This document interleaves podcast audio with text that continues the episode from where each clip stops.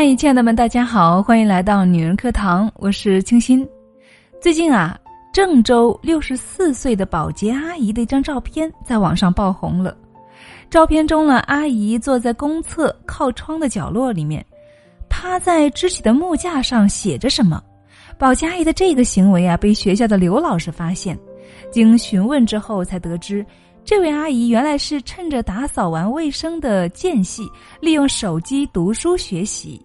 后来啊，经记者采访之后，我们得知，保洁阿姨名叫王玉兰，今年六十四岁，高考时差六分没有被录取，但是当时家里穷，没能够复读，于是呢，她就参加工作进了企业。退休后的玉兰阿姨啊，闲着没事儿，于是呢，想找份工作。她有个特殊的要求。一定要找一份在大学工作的活儿，不管工资多少，关键是想置身其间，感受大学的氛围。而在玉兰阿姨当保洁的三年期间，更是利用工作闲暇之余读了很多书。每每看到经典的好句子，她就用本子摘录下来。现在已经抄了两个本子了。玉兰阿姨的照片和事迹被爆出之后，迅速爆红，很多人都被她的读书精神所打动。也许总有人会不屑一顾，认为读书有什么用呢？还不是依旧在打扫厕所啊！但是我想啊，杨澜说的那段话，就是对玉兰阿姨读书时脸上那份笑容的最好诠释了。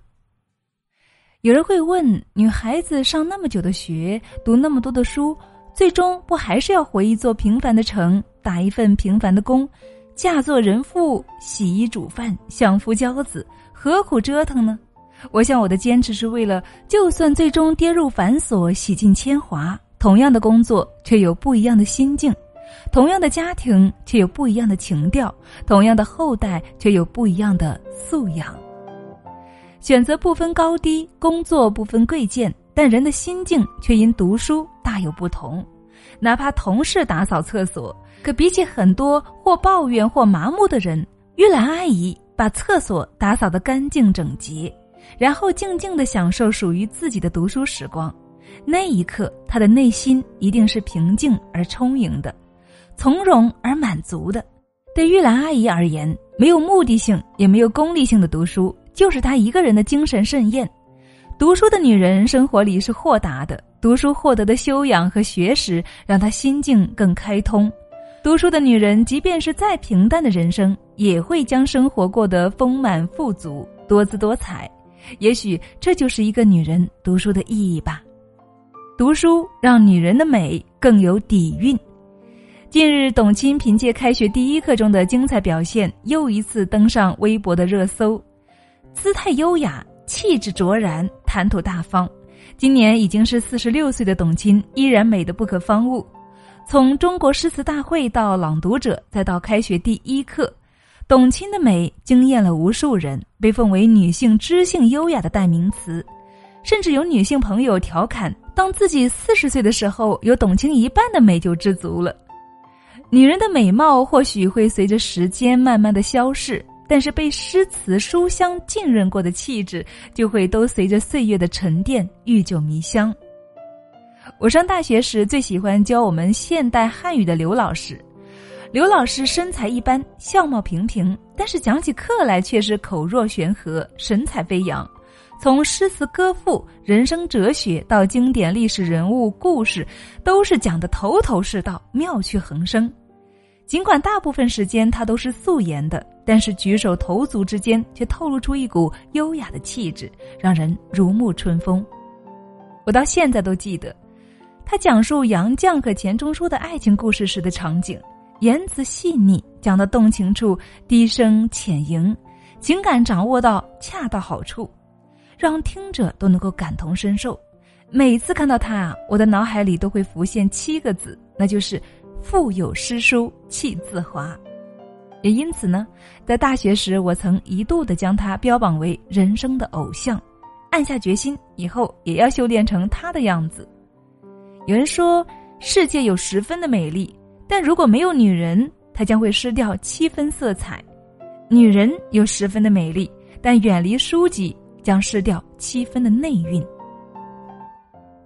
所以啊，一个女人书读的越多，气质就会变得越好，姿态就会变得越优雅。这份气质和优雅是岁月堆砌起来的，也是时光带不走的。读书让女人的一生有更多的可能性。俗话说啊，岁月会把你变成妇女，而经历呢会把你变成妇女。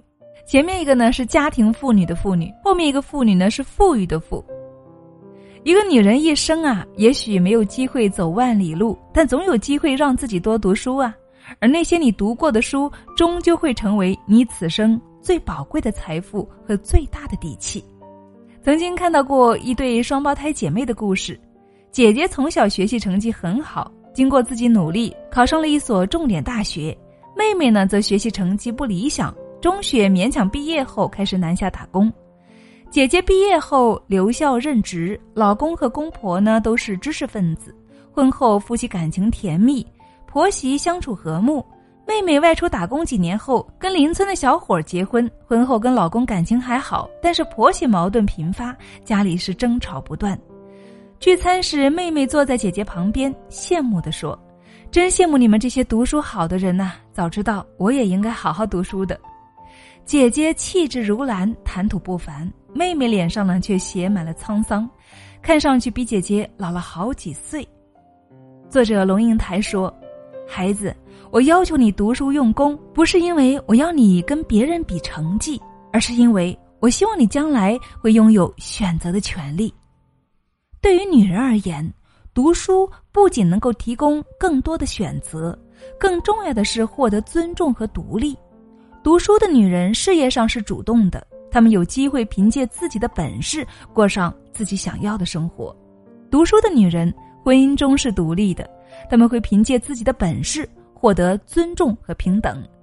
台湾作家林清玄在《生命的化妆》中说：“三流的化妆是脸上的化妆，二流的化妆是精神的化妆，而一流的化妆是生命的化妆。读书是生命最好的化妆师。”它改变的不仅是女人的心理和精神状态，甚至还可以改变女人的命运。所以啊，读书和不读书的女人，一两日或许没有太大的区别，但是日积月累下来呀，终将成为天渊之别。读书让女人活得更硬气。在《欢乐颂》里面，曲筱绡可以说是最飞扬跋扈、自信外露的一个，但是因为读书少。曲筱绡在工作上和安迪的差异就出来了，不得不多次向安迪求助。也正是因为读书少、美丽娇艳、多金自信如曲筱绡，也会在自己爱的赵医生面前感到羞怯，甚至不敢去见他的知识分子爸妈，因为害怕露馅。两个人呢，更是因为精神上的门不当户不对而闹过分手。很多时候啊，读书带给一个女人的是外貌、金钱、地位都无法赋予的一种底气。那是一种内里扎根的自信，也是一个女人最大的资本。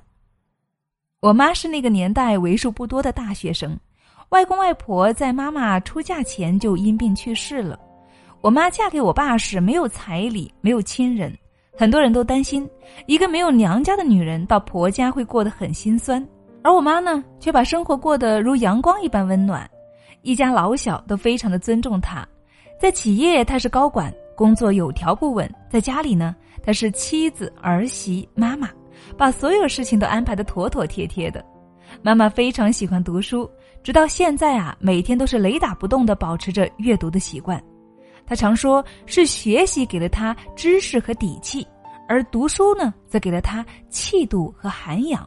结婚多年来，她不争不抢也不闹，一直用心做好自己。偶尔有矛盾，也都能够心平气和的处理。读书或许不能够帮助你解决所有的问题，但是却可以修炼你面对问题时的心态。正如妈妈所说的：“我虽然没有娘家，没有嫁妆，但是读书带给我的底气就是最好的嫁妆啊！”你要记住，读书不一定让生活变得富裕，但是可以让内心变得沉着，给你面对困难的毅力。